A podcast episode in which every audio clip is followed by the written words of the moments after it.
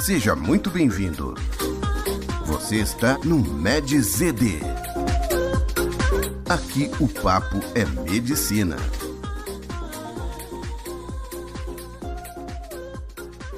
Fala, Cauê.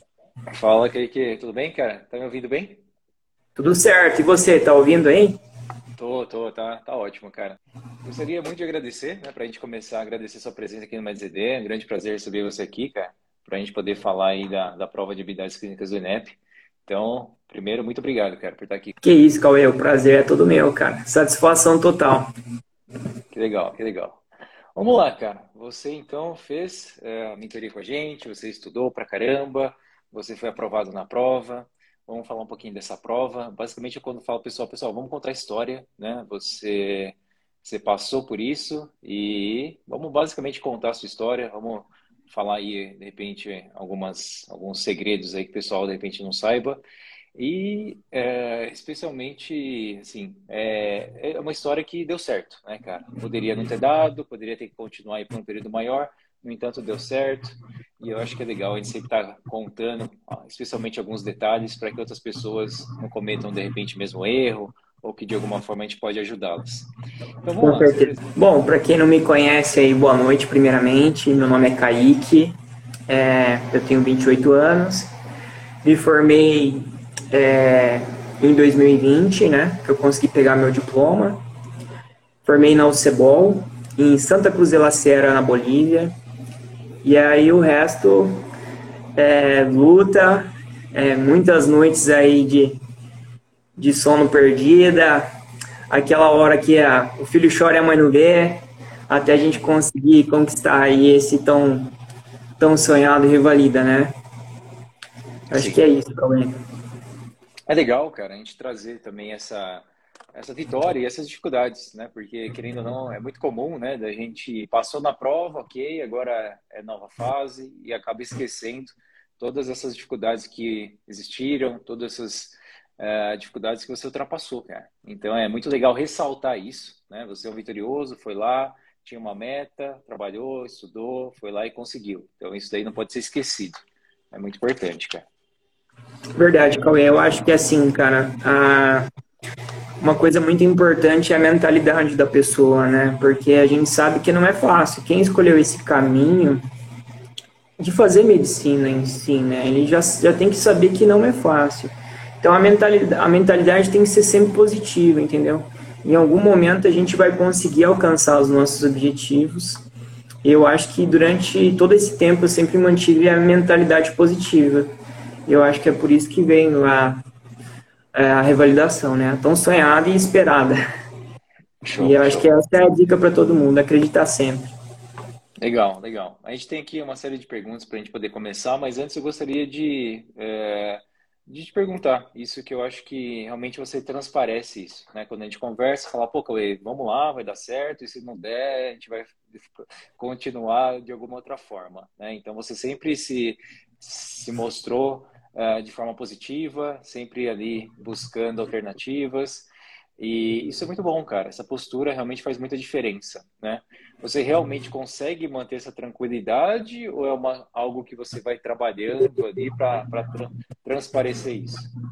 Cara, quem me conhece sabe, tipo assim, eu sempre, sempre, eu sou tranquilo, tenho a tranquilidade, tenho a consciência, tipo assim, de onde eu quero chegar, sempre tive essa consciência e eu sou super positivo, cara, sempre positivo, sempre em tudo que eu faço na minha vida eu sou positivo.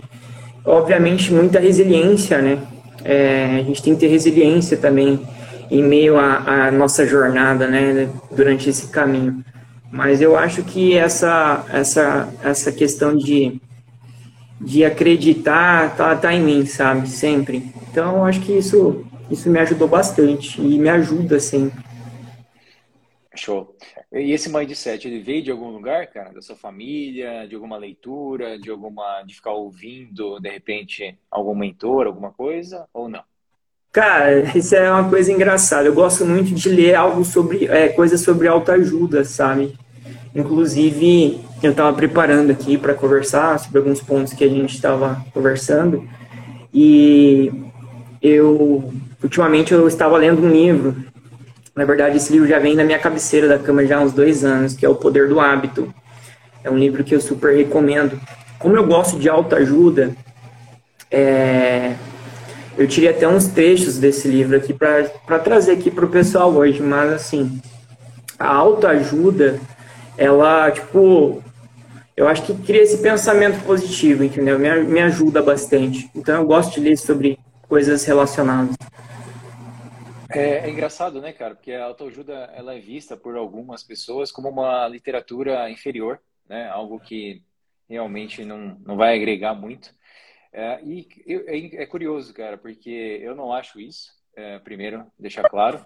E segundo, porque realmente em algum determinado momento a, as coisas eram muito era muito do positivismo. Você lê uma frase, lê um determinado texto e, nossa, vai acontecer, vai acontecer, e ficar só repetindo. E por incrível que pareça, cara, tinha um livro aqui em casa, meu pai tinha muitos livros, e uma vez eu estava fuçando nos livros, sempre gostei, e tinha um livro de autoajuda, que, sei lá, da década de 90, cara. E na década de 90, realmente era isso, cara. Você pegava o livro lá, o livro tinha 200 páginas. É, era um texto de afirmação.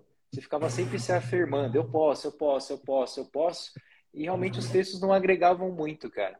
Então, eu acho que daí que vem uh, isso da, da autoajuda ser uma literatura inferior. No entanto, evoluiu muito. Né? Tem alguns livros que a gente pode até categorizar e não só como autoajuda, mas de repente alguma outra uh, categoria também. Então, é, mudou-se muito, né? A gente não pode uh, uh, imaginar que todos os livros de autoajuda são livros inferiores. Com certeza não. E o Poder do Hábito, cara, é, é um desses exemplos. Eu acho que não... Ele pode até lá na biblioteca, biblioteca não, na livraria, tá? Como autoajuda. No entanto, é um livro muito mais complexo. É um livro que tem pesquisas, tem uma série de coisas interessantes no livro. Então, a gente tem que, tem que manter essa cabeça aberta, né? É exatamente isso, Cauê. Tem muita coisa que está aí para como ferramenta para nos ajudar, né, durante esse caminho de preparação. Eu acho que há uma é uma diferença muito grande do início até a recompensa, sabe? Então, existem ferramentas, né, que nos ajudam, cara. Tipo, tem muita coisa legal aí. Uma delas que me ajuda e me, me ajudou, né, durante toda essa fase aí foi a autoajuda. Tipo, mas obviamente que eu seleciono a minha literatura, né? Então tem muita coisa legal aí, Cauê. Legal, legal. Eu, assim, eu, eu sou a favor de, é, de realmente ter contato né, com diferentes, uh, não só literaturas, mas diferentes aí oportunidades, que sejam boas ou não, mas para você fazer essa reflexão. Falar, não, isso aqui não quero, isso aqui não é legal, isso aqui realmente não vou, não vou ler mais, não vou assistir mais. Ou você fala, opa, peraí, eu achava que isso daqui era ruim e não, não é tão ruim não. Isso aqui pode ter alguma coisa legal aqui. Então, eu acho que a gente está tá um pouco no momento que a gente é um pouco inflexível, né? Por um lado, a gente é muito flexível, que a gente pega TikTok e vê qualquer coisa. Uh, por outro lado, se um amigo seu fala, cara, lê esse livro aqui, que esse livro vai ser legal. Fala, não, esse livro é de autoajuda, não vou ler isso daí não, cara. Então, a gente está vivendo numa, numa época, né, Cauê, que a galera pega tudo muito pronto, muito mastigado, né? Então, tipo assim, eu não falo sobre esse tipo de autoajuda, onde você já pega algo mastigado, mas algo que você vai se aprofundar, sabe?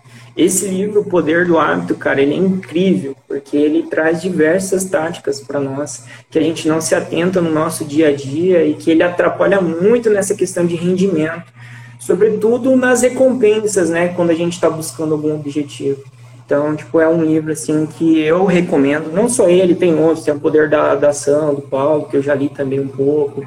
É, o Monjo Executivo, que fala sobre outros assuntos relacionados à liderança, mas traz um pouco dessa questão é, de você conseguir chegar ao objetivo, sabe? Tem muitos livros interessantes que nos ajudam, sabe? Então, é preciso, claro, selecionar também, né? Tem que ter, tem que ter a seleção. E fazer essa reflexão. Eu acho que a reflexão realmente é o, é o, que vai te ajudar no final das contas, né? Você, é o que você falou. Você pega uma, uma coisa, pode ser maravilhosa, cara, pode ter dado muito certo para mim. Falou, cara, faz isso aqui, Kaique, ó, vai lá. Aí você reflete, fala, ah, legal, faz sentido. Você vai, faz exatamente igual e para você não dá certo. Então pode acontecer também, né? Cada um tem suas especificidades, isso é fato. Vamos lá, vamos, vamos entrar aqui no contexto então do, do INEP. É Vamos começar a falar um pouquinho sobre a prova. Uh, antes da gente entrar especificamente na prova de habilidades clínicas, eu gostaria de fazer uma pergunta para você em relação à comparação. Se a gente comparar as duas fases, a gente sabe que a prova do INEP, né, especificamente a prova do INEP, a gente tem duas fases. A primeira fase com a, a prova lá de múltipla escolha e a prova discursiva, e a segunda fase que realmente é uma prova prática, que tem lá também uma série de especificidades. O que, que foi mais difícil para você, a primeira ou a segunda fase? Essa pergunta é pesada, hein, cara? Olha, Cauê, sendo bem honesto, eu acho que as duas fases têm seus graus de dificuldade, mas é, eu senti que a primeira fase ela é, é, é, mais difícil. Por quê? Vamos lá tentar estabelecer como eu penso.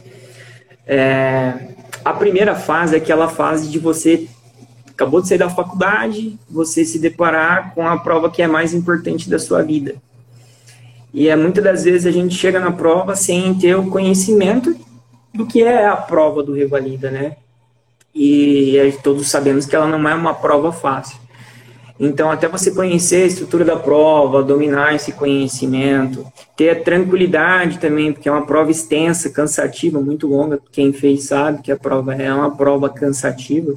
Você conseguir dominar tudo isso, eu acho que é mais difícil do que a segunda fase. Segunda fase é mais uma prova, vejo assim, uma prova mais de comunicação, uma prova onde você, obviamente, tem que saber a estrutura da prova, é importante você chegar conhecendo a prova, mas ela é uma prova que você já chega com a bagagem, com o conhecimento, digamos, você já chega gabaritado, porque você passou pela, pela primeira fase. Então, eu considero a primeira fase mais difícil nesse quesito, sabe? Entendi, entendi. Legal, faz sentido. É, realmente, na primeira fase, se você não é aprovado ali na primeira fase, você se sente, caramba, né? Sou médico, mas não passei na prova do INEP. E agora, né? Será que realmente tudo que eu fiz foi suficiente? Eu acho que bate realmente ali mais forte essa sensação. Na segunda fase, é o que você falou, você já tem uma vitória nas costas. Né? Você carrega, falou, opa, peraí, é, eu sou médico, eu fui, fiz a primeira fase, fui aprovado, a prova é difícil, uma porcentagem não muito alta de pessoas são aprovadas. Então, se eu estou na segunda fase é por merecimento próprio. Então, tem. É exatamente esse... isso, Cauê. Eu acho que, assim, o peso que você carrega em ambas as provas, eu acho que ele é até o mesmo. Só que te dá uma certa tranquilidade quando você aprova na primeira para ir para a segunda. Tu vai mais confiante. E é o que eu sempre falo para os meus amigos, para as pessoas que vêm às vezes perguntar: e aí, Kaique, você tem alguma dica em relação à segunda fase? Eu falo, cara, se tu passou na primeira fase, tu já tem um conhecimento, ele está aí. Tu só vai ter que colocar ele para fora lá, entendeu?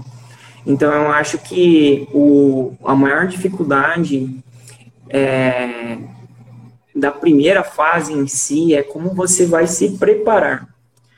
Porque a prova objetiva, a gente sabe que tem muitas questões que elas deixam a gente em dúvida, fica sempre ali entre uma, entre duas. Tem a prova discursiva, tem aquela questão que nem eu falei do cansaço que a prova é, entendeu? É... Acaba sendo mais difícil, eu acredito, nesse quesito, sabe? Acaba sendo mais difícil. Mas as duas têm um grau de dificuldade, né? Sim, sim. Não é porque uma é mais é, mais difícil que a outra é fácil, né? Não é necessariamente assim, né? É, mas eu, acho que uma das características que a gente pontuou sua pode ter te ajudado também na segunda fase de alguma forma, né? Uh, hoje é, é, muito comum a gente caracteriza, a gente divide a prova em três partes, cara. A gente fala que é o tripé, né? A gente fala do controle emocional, a gente fala da comunicação e fala do conhecimento técnico. E assim, o controle emocional, você já dava um pouco mais tranquilo quanto a isso. Fala, poxa, uh, eu já trabalhei, no seu caso, você trabalhou no Mais Médicos, você já sentiu o gostinho ali de atender os pacientes, você já tinha um pouquinho do background da, da medicina, onde você estudou, você passou na, na primeira fase, então você falou, peraí, agora, vamos lá, agora ficar tranquilo, que isso daqui vai acontecer, de algum momento vai acontecer. Então, acho que para você o controle emocional já estava ali num, num patamar diferenciado.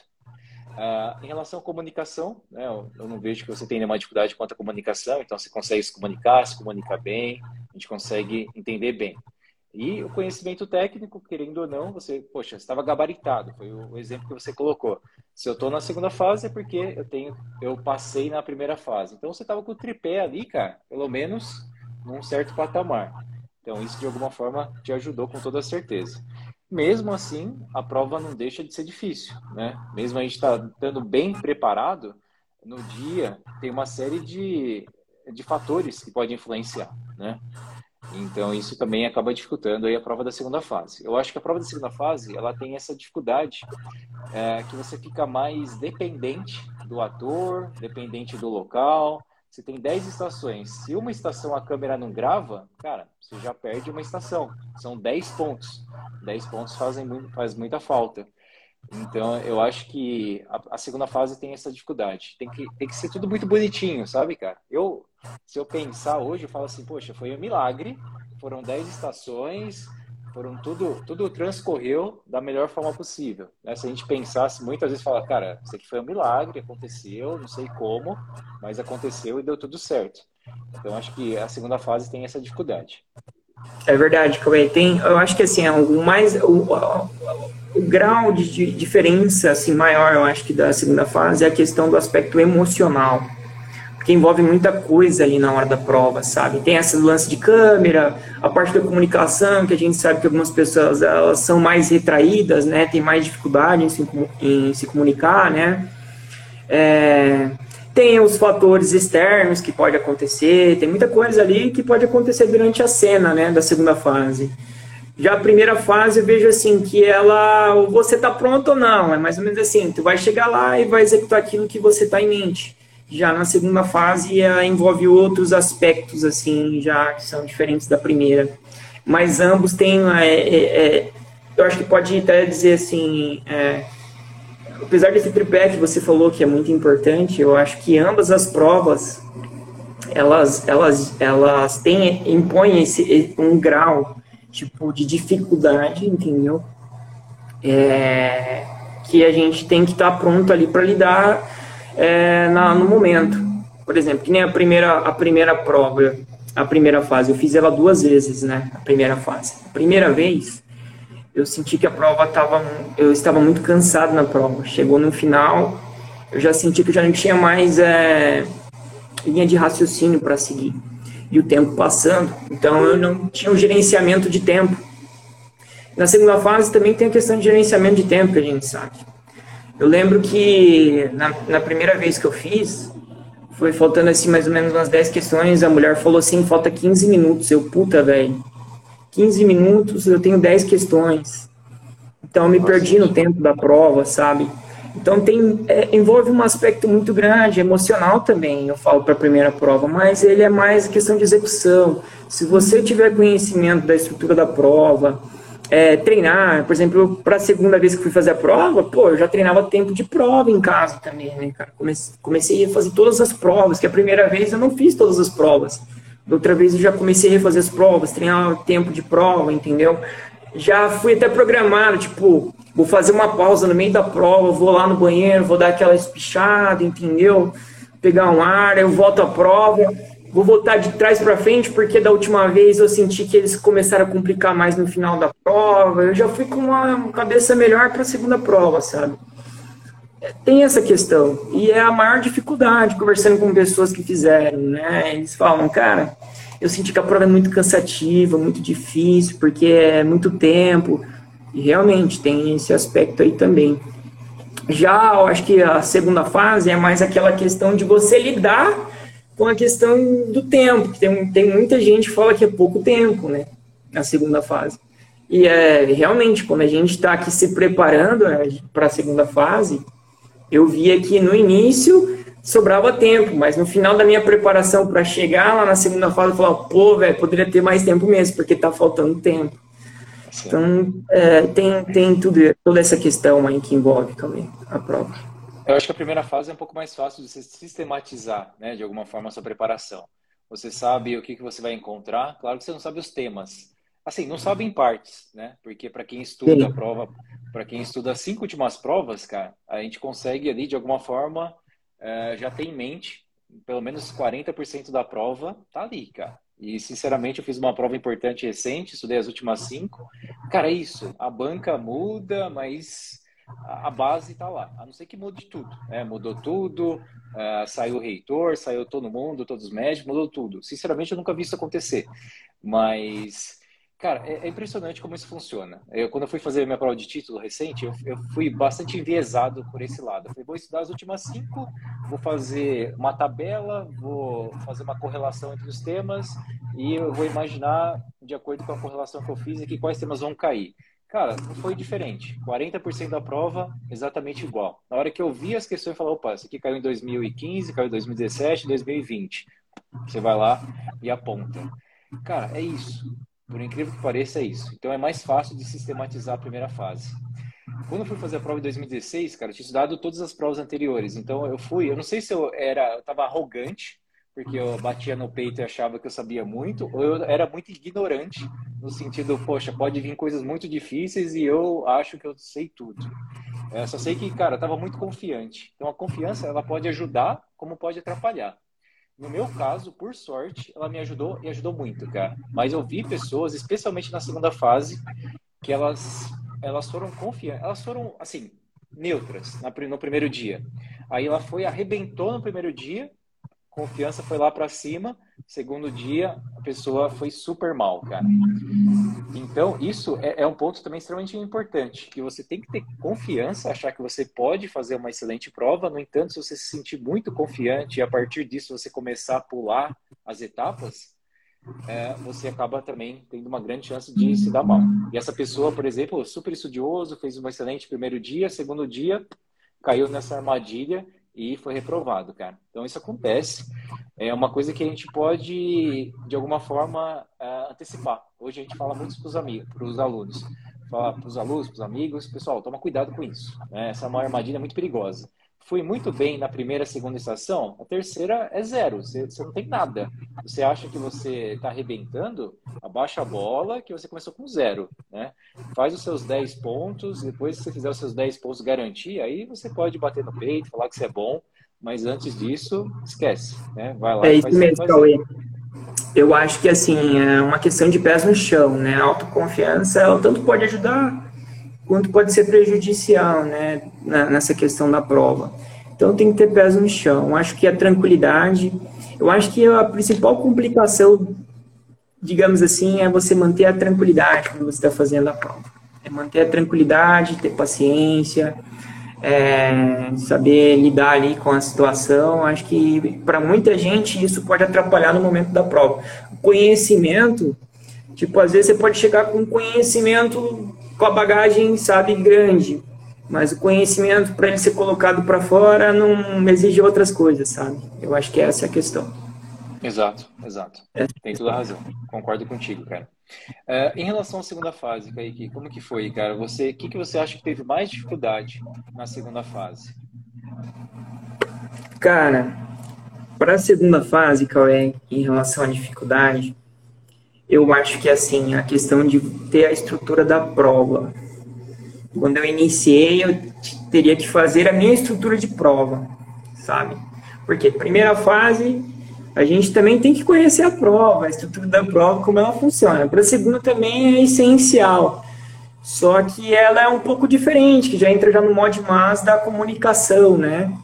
Então, a questão de você fazer a estrutura da prova, eu acho que no início foi o, foi o que eu mais tive dificuldade. Foi até o ponto que eu falei agora há pouco.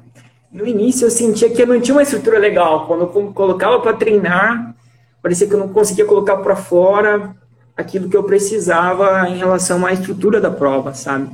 Aí faltava tempo, tipo, sobrava, eu tinha 10 minutos lá da estação, ia treinar com amigos.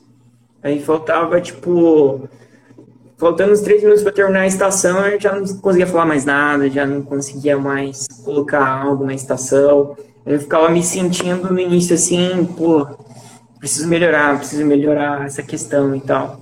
E aí no final, eu acho que também teve outra dificuldade, que já era lidar com os 10 minutos, sabe? Às vezes eu acabava extrapolando, se prendia demais, entendeu? Então, é, os ajustes eu falo assim que porque essa prova é uma prova que eu vejo assim, você tem que ter uma estratégia para você fazer ela. Você tem que conhecer a estrutura dela, ter uma estratégia e principalmente seguir essa estratégia. Então acho que no final a dificuldade maior era fazer os ajustes, sabe, para poder executar da melhor maneira dentro desses 10 minutos lá que a gente sabe que é o dia da prova, cada estação, né? Sim, E isso, isso é engraçado, cara, porque é, você vê que hoje em dia os bancos de questões eles se tornaram extremamente famosos, né? É, é um modelo de, é um formato de estudo que funciona para a prova de múltipla escolha, fato. Cara, se você ficar estudando 50 questões por dia de questões da USP ou questões irmãs que são muito parecidas, se você não passar no primeiro ano, no segundo ano, muito provavelmente você vai passar, cara. Porque você ficou lá durante 720 dias estudando aquelas questões, né? Então, cara, funciona. Agora, necessariamente você aprendeu? Não necessariamente, né? Então, uma coisa é metodologia, outra coisa é se realmente aquilo lá é, é o ideal, né? É o ideal para a prova? Muito provavelmente sim. No entanto, para você, como médico, talvez não seja, né? Porque é diferente, né? Uma coisa é fazer prova, outra coisa é atender o paciente. E a segunda fase... Completamente já tem esse contexto, né? De você realmente ter que atender um paciente, de você como você vai se portar. Poxa, eu vou solicitar para o paciente para poder fazer o exame físico. Eu posso fazer o exame exame físico no senhor? Posso. Depois você vai fazer higienização. Depois você vai posicionar o paciente. Você não vai simplesmente sair fazendo exame físico no paciente. E no seu dia a dia, isso é muito fácil, né, cara? Você fala, não, imagina, né? O senhor José está aqui na minha frente, eu, claro que eu vou pedir para ele. Senhor José, eu posso fazer exame físico no senhor? Posso, José, estou lavando aqui minhas mãos, estou secando, não vou fazer exame físico no senhor com as, mãos, com as mãos molhadas. Seu José, deita aqui na maca, por gentileza, tira a camiseta do senhor que eu vou examinar o pulmão do senhor, né? Fazer uma inspeção, palpação, percussão e ausculta. Então, assim, no dia a dia, cara, isso acaba sendo muito fácil. Você não deixa de fazer esse passo a passo, só que é tudo muito dinâmico. E aí eu vejo que para a segunda fase, cara, pessoas muito boas, que têm uma baita teoria, acertou 90% na primeira fase, não, muitas vezes não consegue falar isso, porque acaba tendo essa dificuldade por não conhecer o modelo da prova, né? Isso é algo interessante. Eu posso relatar minha experiência também em relação à primeira vez que eu fiz a prova prática. É, eu não fiz um curso preparatório, eu não conhecia a estrutura da prova, só o básico mesmo, assim pelo que eu via no YouTube, conversando com colegas. Não treinei com ninguém, Cauê. Cheguei lá na hora da prova. Por incrível que pareça, eu acertei todos os diagnósticos. Todos os diagnósticos. Mas a minha maneira de conduzir a prova foi o que não me fez aprovar. Então, além dessa questão de comunicação, que ela é muito difícil, para muitos, por exemplo, para mim não é o difícil. Para mim, a maior questão foi conhecer a estrutura da prova, sabe? Eu acho que tem muita gente que ela, ela até tem a questão da comunicação, tem até o conhecimento, mas ela não conhece a estrutura da prova e ela pode ser surpreendida. E já tem outras pessoas que a gente sabe que tem a questão é introvertido, né? Tem problemas com essa questão de comunicação, né? E acaba sendo também uma dificuldade, né? É, eu penso dessa forma. Legal, legal. É muito legal a gente fazer um recorte em cima disso, cara, porque o médico em si, ele é preparado para fazer diagnóstico e é, dar conduta. Pode ser uma conduta farmacológica ou não farmacológica. Então, a maioria das universidades médicas acaba, né, em algum momento, fecha nisso. Né? Você tem lá ah, os ciclos de clínica, os ciclos de cirurgia, você faz seu exame físico, e em um determinado momento o exame físico acabou, cara. Você já deveria ter aprendido isso, se você não aprendeu, se vira vai atrás e vai aprender. Você já, já ensinamos isso para você. Agora você precisa fazer diagnóstico e precisa saber a conduta. Então, acho que o médico ele fica muito enviesado nesse sentido, né? Qual que é a minha obrigação? Exatamente. Eu tenho, que saber o diagnóstico do paciente e eu tenho que dar a medicação correta. Vai ser eu que vou fazer? Não. Vai ser a equipe da enfermagem que vai medicar o paciente. Mas eu tenho que fazer o diagnóstico e a conduta. E uh, se a gente não se atentar, a gente leva isso para a prova. E foi o exemplo que você deu, cara. Pô, acertei todos os diagnósticos e nem por isso eu fiz uma excelente prova. Então, muita gente vai com esse viés. Fala, nossa, na faculdade eu sempre fazia diagnóstico, sempre dava conduta, o professor sempre me chamou de melhor aluno. Aí você vai para a prova e não passa na prova. Então, acho que é legal a gente fazer um recorte em cima disso e tirar um pouquinho essa, uh, essa característica, né? A prova do INEP não é isso. Não é fazer diagnóstico e dar conduta. Não, e outra coisa que também que atrapalha muitas pessoas durante essa durante a prova, até mesmo durante a preparação, você percebe no início, né? Você fica muito preso a querer chegar ao diagnóstico de uma maneira, às vezes está ali, tem que fazer o, o checklist, mas você já está pensando no diagnóstico e fica preso ao diagnóstico e acaba esquecendo outros pontos que são relevantes e importantes à prova. É, eu, eu, eu notei muito isso quando eu iniciei a preparação para a segunda fase. O quanto eu me prendia a chegar ao diagnóstico e perdia, é, perdia, é, que, é, tipo, eu perdi ali parte do checklist, entendeu? Por se atentar mais a, a, a chegar ao diagnóstico, né? Então eu vejo assim, tem essa questão também, a questão é, da preparação, eu acho que ela é muito importante para essa segunda fase. Por exemplo, algo que me ajudou muito foi conversar e treinar com outras pessoas a respeito da prova. Por exemplo, a segunda fase, ela é uma fase que nem a gente está abordando aqui, tem muita questão de comunicação. Então, você já tá treinando, conversando com outras pessoas, é como se fosse um quebra-gelo para aquilo que você vai enfrentar mais adiante, né? Então, eu vejo que é muito importante essa questão. É muito importante você estar ali treinando, conversando é, sobre a prova também. Você conhecer a prova, porque a gente, quem fez o MEDZD, né, sabe que a prova ela veio mudando durante os anos. Então, ou seja, ela vem em mudanças, né? Por exemplo, lá na prova, é, eu perdi ponto por não perguntar a idade do paciente, estado civil, entendeu? Coisas que, tipo assim, às vezes ali no dia a dia, você está conversando com o paciente, já vem no sistema pronto quando atendia, já vem o nome do paciente, a idade, né? É, questão de marcar retorno questão de lavar as mãos, higienizar as mãos, que cobrava na prova, e isso eu não estava atento para a primeira vez que eu fiz a prova. Eu deixei de pontuar muita coisa, assim, besta mesmo, Cauê. Então, eu acho que é muito importante você estar é, tá se comunicando, é, estudar prova, as provas anteriores, entendeu? Tá? Para ter o conhecimento para chegar lá na hora e não ser, ser surpreendido, né? Sim, sim. Eu, assim, eu concordo muito. Eu, eu gosto muito da, realmente de, de, você tem que saber conhecer a prova anterior, cara, independente do que você for fazer. Você não pode delegar, né? Que nem o André coloca. Assim, o edital é uma coisa que é obrigatório o candidato ler, né? Não adianta, pode ser o melhor médico do mundo fazer um, um resumo do edital, mas não, tipo, é, é sua prova, né? A prova que está esperando um ano para fazer, seis meses. Então é sua obrigação você ler o edital, fazer uma boa interpretação dele isso você não pode delegar. Tem coisa que a gente não pode delegar, cara. Simples assim. Não só na prova, mas na vida também. Né? É, então, eu acho que fazer a leitura do edital, a gente tem que saber o edital de ponta a ponta. Senão chega na fila lá, alguém fala assim: ah, mas não podia, um jaleco branco que nem o seu. Você fala, nossa, será? Será que não pode? Cara, você não leu o edital, você não sabe a regra do jogo, você fica à mercê do que as pessoas falam. Se você lê o edital, você fala assim: ah, não, você pode usar jaleco amarelo, laranja, cinza, roxo, que não tem problema nenhum. A pessoa fala, você fala: é mesmo? Nossa, mas o edital que eu li, não. No edital que eu li, podia. Ok, você se sente mais. Olha a confiança que você ganha, cara, é totalmente diferente. Então a gente tem que saber as regras. O edital é uma das regras, a prova é uma das regras. Então, assim, não dá para ir para a prova sem ter estudado no mínimo as últimas quatro provas, cara. Então, assim, sinceramente, a pessoa que não estuda a prova do INEP, ela não merece passar, cara. Porque ela tem que estudar, é obrigação dela, né? Você está indo fazer uma prova, é a mesma coisa que você vai atender o seu paciente e você não está nem aí para ele, cara. Você sabe que o seu paciente tem uma doença já de base, só assim, nunca ouvi falar de doença de BC, só que você vai atender o seu paciente com doença de BC daqui 48 horas. Pô, estuda BC, cara. É sua obrigação, né?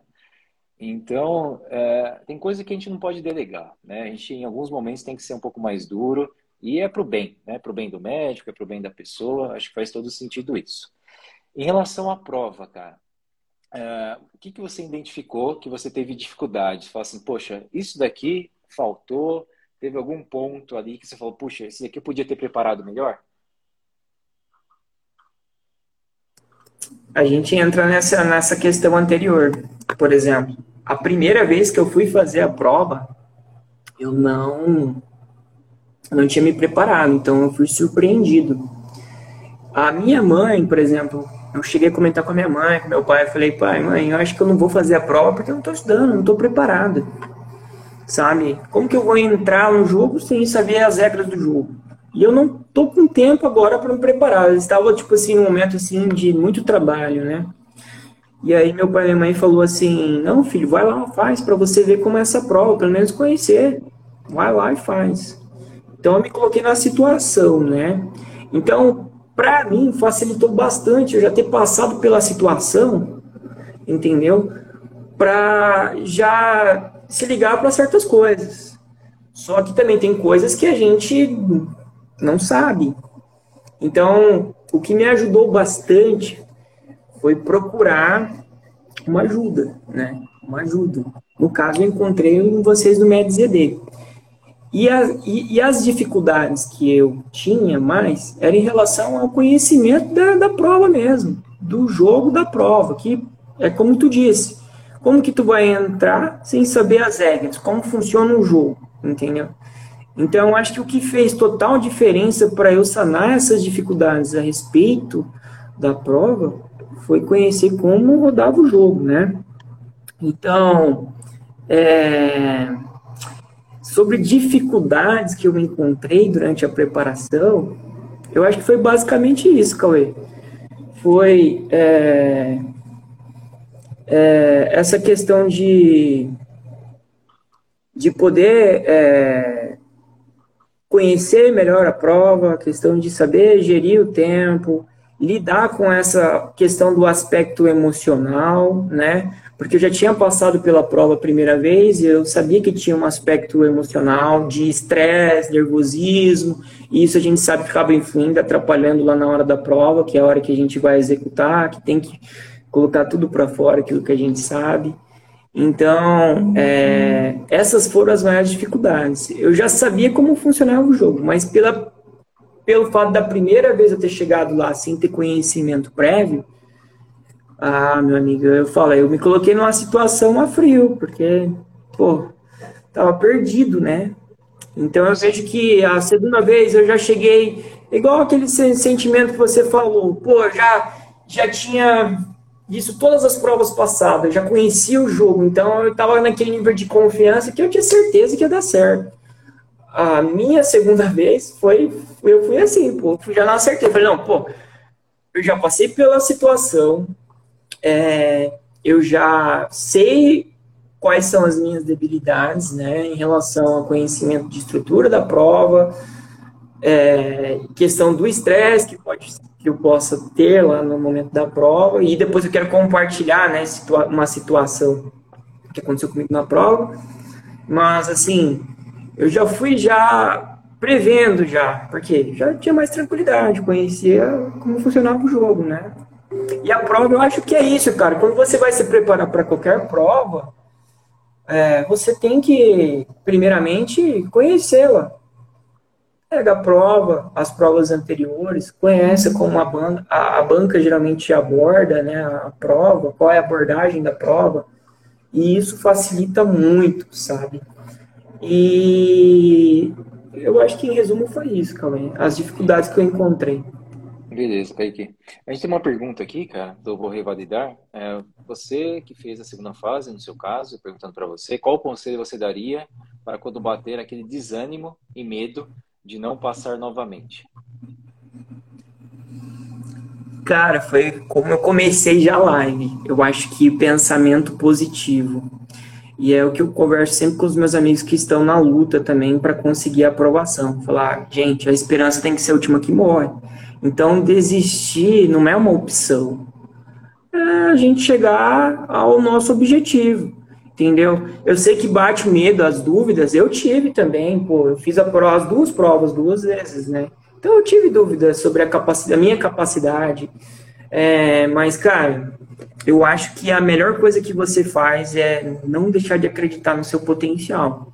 Sentar, ver o que está faltando, por que você não conseguiu atingir aquele objetivo e ir para cima, sabe? Eu acho que essa é a questão. Você chegar conhecendo que é aquela prova para não ser pego de surpresa. Eu acho que foi isso que, que fez com que eu conseguisse passar é, na primeira fase e na segunda fase, porque eu fiz, as, fiz duas vezes cada fase. Legal, legal. Assim, eu pegando o contexto dos alunos, cara, para você ter uma noção, da nossa turma passada, mais ou menos 60%, cara, já tinha feito a, a prova pelo menos uma vez. Tinha alguns que havia feito a prova já duas vezes. Então, realmente a gente via ali no início alunos, cara, cabisbaixos, falavam assim, pô, Cauê, fiz duas vezes, se não der agora ferrou, e agora, né? Já estudei tudo que eu podia estudar, já fiz as últimas cinco provas, já fiz tudo que eu imaginei, agora, cara, vai lá, faz o um milagre aí, porque eu não consigo mais. Cauê, escuta essa, eu estava numa aula aqui com a Pamela, a Pamela estava de mentora, se ela escutar aí, ela vai, ela vai ver. Ela vai dar risada, certamente. Ela entrou, eu acho que ela tinha saído do serviço, ela tava até um pouco cansada. Ela entrou na live e eu já tava com sorrisão a mil, né?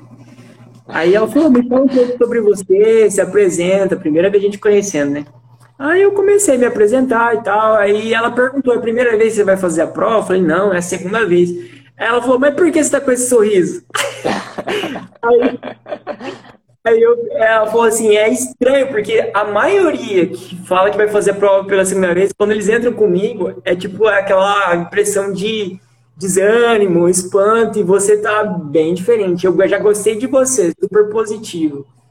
É, ela vai, ela vai lembrar de certamente. Então eu acho que é assim, cara, não importa quantas vezes você passou pela situação, se você não for positivo, é, ressignificar rever, entendeu? Aquilo que você precisa para chegar no objetivo, as coisas não vai, cara. E tem que ser positivo. Eu, eu queria sua opinião, tá, cara? Uma coisa que eu acho que ajudou muito, a Patrícia ajudou muito nessa parte do controle emocional. Eu acho que fazer reflexão, cara. Às vezes, né? É o fato de refletir, falar, caramba, tipo, isso tá, tava aqui, ó, tava no, no meu rosto, só que simplesmente eu não conseguia enxergar isso. E aí, de repente, você vai numa, num encontro com a psicóloga e fala: Caraca, cara, o que ela tá me falando aqui eu já sei, já ouvi umas 15 vezes. Mas só agora que isso aqui entrou, isso aqui é game changing, cara. Isso aqui mudou o jogo, entendeu? Cara, alguma coisa aconteceu, velho. Porque, imagina, a gente tinha muita gente que fez, estava fazendo a prova pela segunda, terceira vez, sabe? E a gente teve um índice de aprovação realmente fantástico, cara. E eu acho que muito devido a isso também, né? Não só da Patrícia, mas por vocês, cara. Por ela trazer uma situação e você falar, pô, realmente, identifiquei isso e vou começar a trabalhar em cima disso. O que, que você acha disso, cara?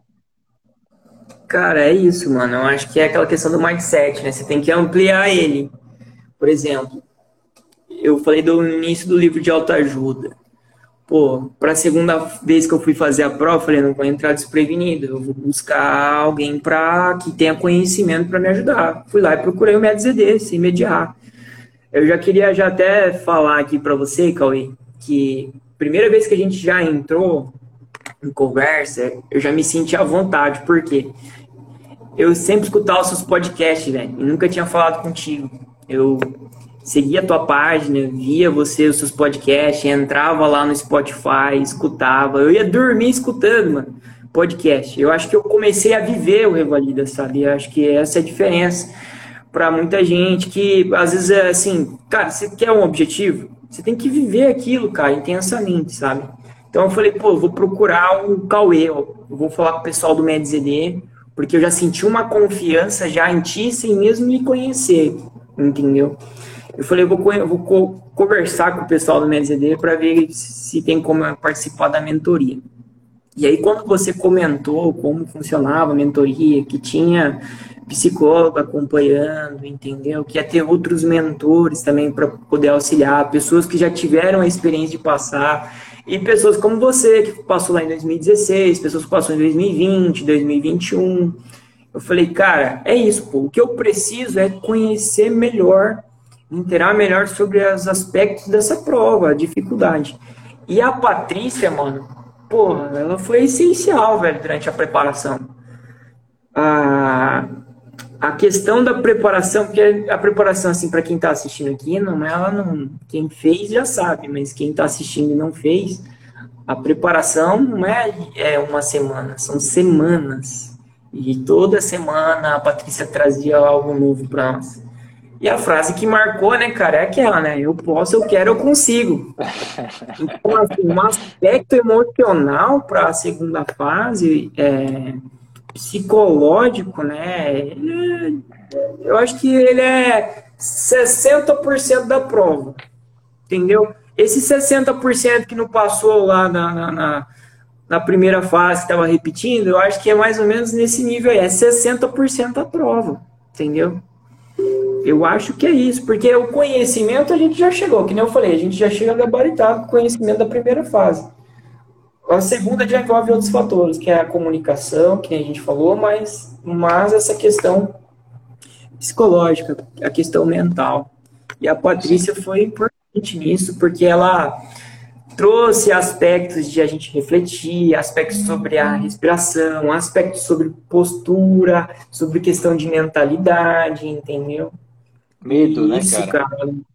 Influi muito na prova, mano. Só quem passa por, pela prova prática essa situação, sabe? O tanto que ajuda. Legal, legal, Kaique. Ó, vou fazer aqui, cara, não vou abrir os números, a gente, eu tenho uma tabela aqui com a nota de todos os alunos, tá, cara?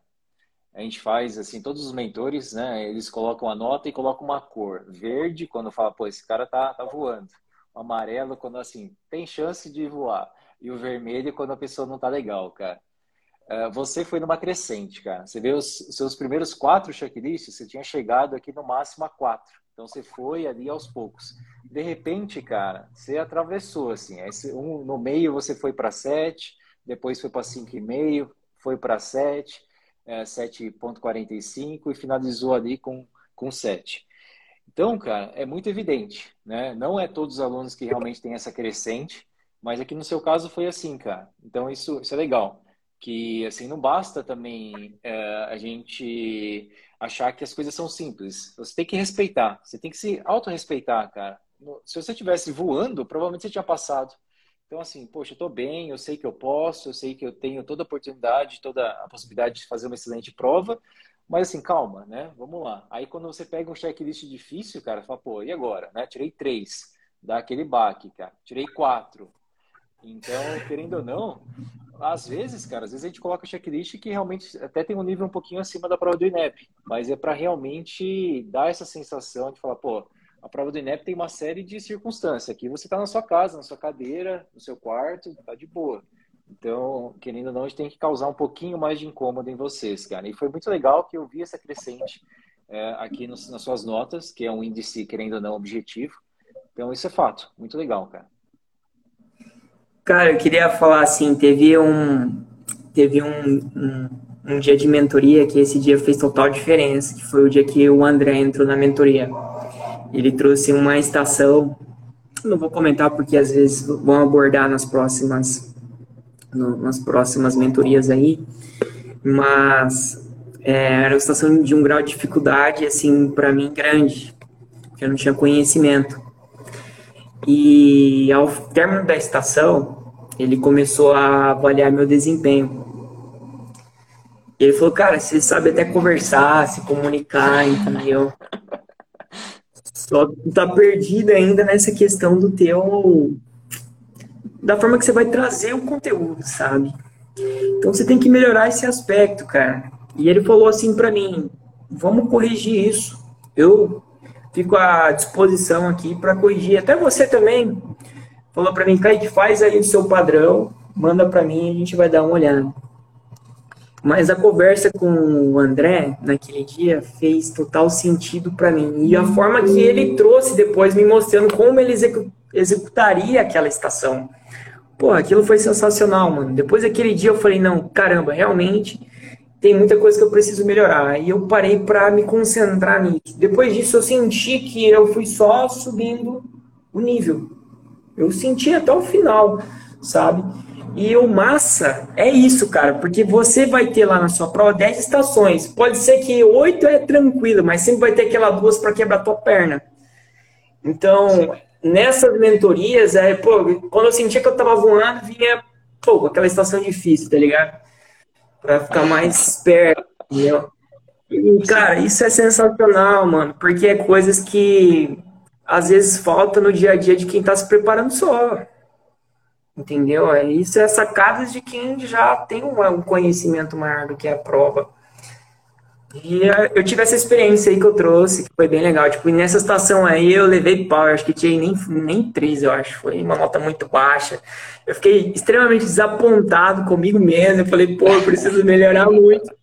E isso me ajudou, cara. Eu acho que isso é resiliência. Você fala assim, não, pô, realmente eu tenho que melhorar, eu posso melhorar, né, velho?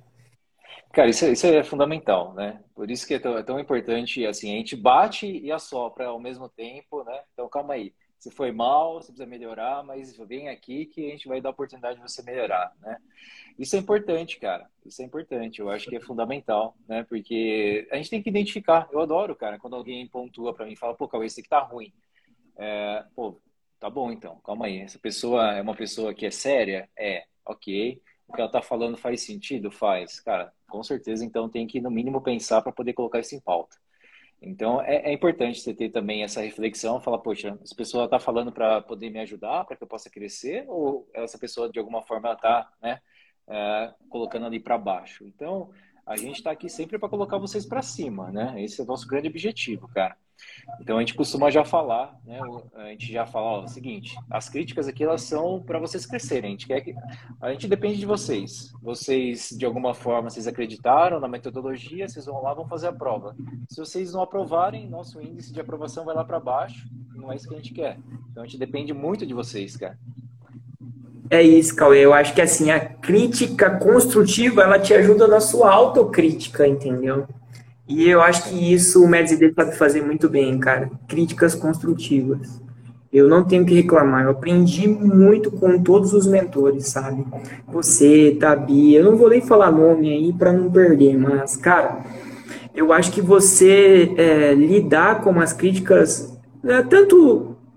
Eu não falo só no, no momento da prova, mas na vida, eu acho que é muito importante, cara entendeu? Obviamente que quando é crítica construtiva, né, que é o, é o, é o, é o que a gente estava é, buscando ali no MedZD. Eu fui aberto, cara, eu fui aberto para tipo assim, pô, o que tem para ser corrigido tem que ser agora, não pode ser depois, porque depois é a prova, né? Então o momento era, era exatamente esse. É, tipo assim, obviamente tem situações que a gente fica nenhum momento eu me senti mal pela crítica, tá? Deixar bem claro isso, mas tem momentos que a gente fica assim, pô, velho, realmente eu tô muito mal, você fica sentindo bosta, né? Fala, pô, cara, tem que melhorar muito. Essa do Cauê, eu saí decepcionado comigo mesmo, velho. Falei, pô, cara, sacanagem, pô, não é possível que eu tô tão mal assim, né? Mas, cara, para poder crescer, mano. E isso foi muito importante para eu chegar lá na prova e render o melhor possível e conseguir minha aprovação, que era o objetivo. Cara, eu acho que isso é muito rico, assim. Eu sou um cara muito de time, assim, né? Para mim, cara, não tem. Pode ser o um cara muito. Bom, a gente gosta de futebol, né, cara? Então você pega, sei lá, quem? O Benzema. Põe o Benzema no São Paulo para jogar, cara. Ele, ele, não vai continuar sendo o, o, melhor jogador do mundo. Não tem jeito, cara. Precisa do time. É verdade. Então, cara, Concordo. a gente, de repente, você monta um time ali com as peças mais medianas. No entanto, todo mundo tá muito afim de fazer a coisa acontecer e todo mundo ali tá muito focado. E as coisas funcionam, cara. Então, eu acho que é, é muito importante isso. É, o fato da gente ter uma diversidade, né? Médicos, agora a gente tem a fono, tem a psicóloga. Cara, eu acho que isso é bem legal. Uh, o André tem um background, eu tenho outro, a Pamela tem outro, a Tabi tem outro, o Diogo está fazendo a residência de oftalmo dele, está operando e está fazendo checklist de, de, cirurgia. Cara, cada um traz ali uh, um pouco da sua experiência. Eu acho que isso que acaba enriquecendo. Pegasse, cara, pegar o expert, mas pegar três ou dois, talvez não seria tão rico quando a gente monta um time mais diversificado. Eu, eu por enquanto, eu acho isso bem bacana, mas claro que a gente precisa de feedback, a gente precisa sempre estar tá melhorando, né, cara? Melhoria é contínua, não tem perfeição, né? As coisas são muito. Quando você acha que está perfeito, não sei se vocês têm essa sensação, cara. Você fala assim, caramba, eu estudei pra caramba, fiz tudo bonitinho, agora está perfeito. Aí vem e aí o, simplesmente o, vamos supor, o SUS vai lá e lança um novo edital. Você fala, caraca, mas eu sabia tudo, estava tudo perfeito, agora esse novo edital mudou tudo, acabou. Você já não está mais na perfeição. E a vida é assim, né, cara? Sempre vai ter alguma coisa nova aparecendo, sempre alguma coisa nova para a gente estar tá aprendendo. Então isso faz parte. A gente sempre está correndo atrás ali de ser melhor, mas a perfeição realmente não, infelizmente não existe. E, sinceramente, Claro. eu acho, não acho que é É enriquecedor, Cauê, é enriquecedor você ter pessoas para poder lhe ajudar, cara. Entendeu? E pessoas que, que estão no mesmo objetivo ou fazem parte desse objetivo que você quer chegar, entendeu? Pô, cara, eu, eu só procurei uma mentoria porque eu tinha certeza que eu ia ter isso, sabe? Eu tinha certeza que eu ia ter pessoas para me ajudar com críticas construtivas, me ajudar a conseguir ter um desempenho melhor sabe? Então, eu acho que o, o principal para quem quer fazer o Revalida é você lidar que você não sabe tudo, entendeu? Que você vai passar por momentos em, das quais você vai precisar de correção, voltar a livro, voltar a estudar, melhorar estratégias, entendeu? Eu acho que isso o MedZD dele traz muito bem. Muito bem, vocês foram sensacionais, cara, durante essa preparação minha. Legal, legal, Kaique. Mas, cara, de qualquer forma, assim, parabéns para você, para você por você ter essa postura. Essa postura é uma postura de quem quer aprender, de quem tá, tá sempre buscando melhorar, cara. Eu, assim, eu compartilho dessa postura, eu acho que é muito legal. Você, você naquele momento, né? Ninguém é melhor do que ninguém, mas naquele momento a gente tinha um conhecimento específico de algo que você estava buscando. Então, consequentemente, a gente podia gerar valor para você. Então, acho que isso é muito bom, cara. Eu também busco conhecimento a partir de outras pessoas, a partir de áudios, pessoas às vezes que eu nunca vi na minha vida, mas eu estou ouvindo lá, de alguma forma essa pessoa está me influenciando. Então, a gente tem que ter realmente essa, essa postura de, de procurar as coisas de forma ativa, fazer a nossa reflexão, pô, isso aqui realmente é bom? É bom, então ok, vou seguir, né? E você aceitou muito, cara. O fato de você ter aceitado, isso é muito bacana. E parabéns, mantenha essa postura daqui para frente.